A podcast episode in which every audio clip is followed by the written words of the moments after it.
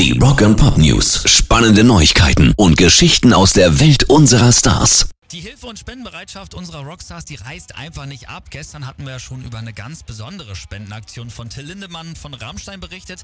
Heute ziehen The Cure nach. Die haben nämlich ein Charity-Bandshirt rausgebracht. Vorne steht da in Blau und Gelb, also in den Farben der Ukraine, The Cure drauf und hinten dann noch eine Zeile aus ihrem Song Love Song. However far away, I will always love you. Also egal wie weit weg, ich werde dich immer lieben.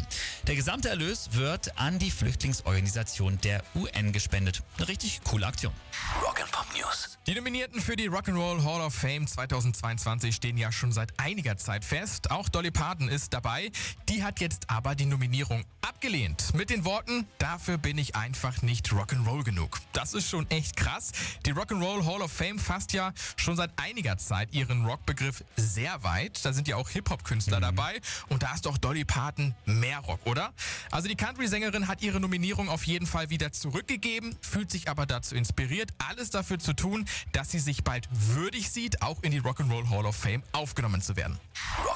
News. In der letzten Zeit haben ja auch immer wieder Rockstars für Aufsehen gesorgt, weil sie ihren kompletten Musikkatalog an große Musiklabels verkauft haben. Bruce Springsteen, Neil Young, Bob Dylan, die Red Hot Chili Peppers und, und, und. Also die Liste ist mittlerweile richtig lang und das Verkaufen von Musikrechten, das lohnt sich auch ordentlich. Aber trotzdem haben die Rolling Stones jetzt nochmal bestätigt, sie werden ihre Musik nicht verkaufen.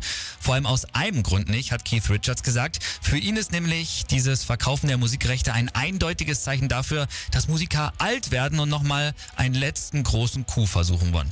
Also, er sagt auch, wir fühlen uns noch lange nicht alt und das ist auch gut so. Also Rolling Stones forever.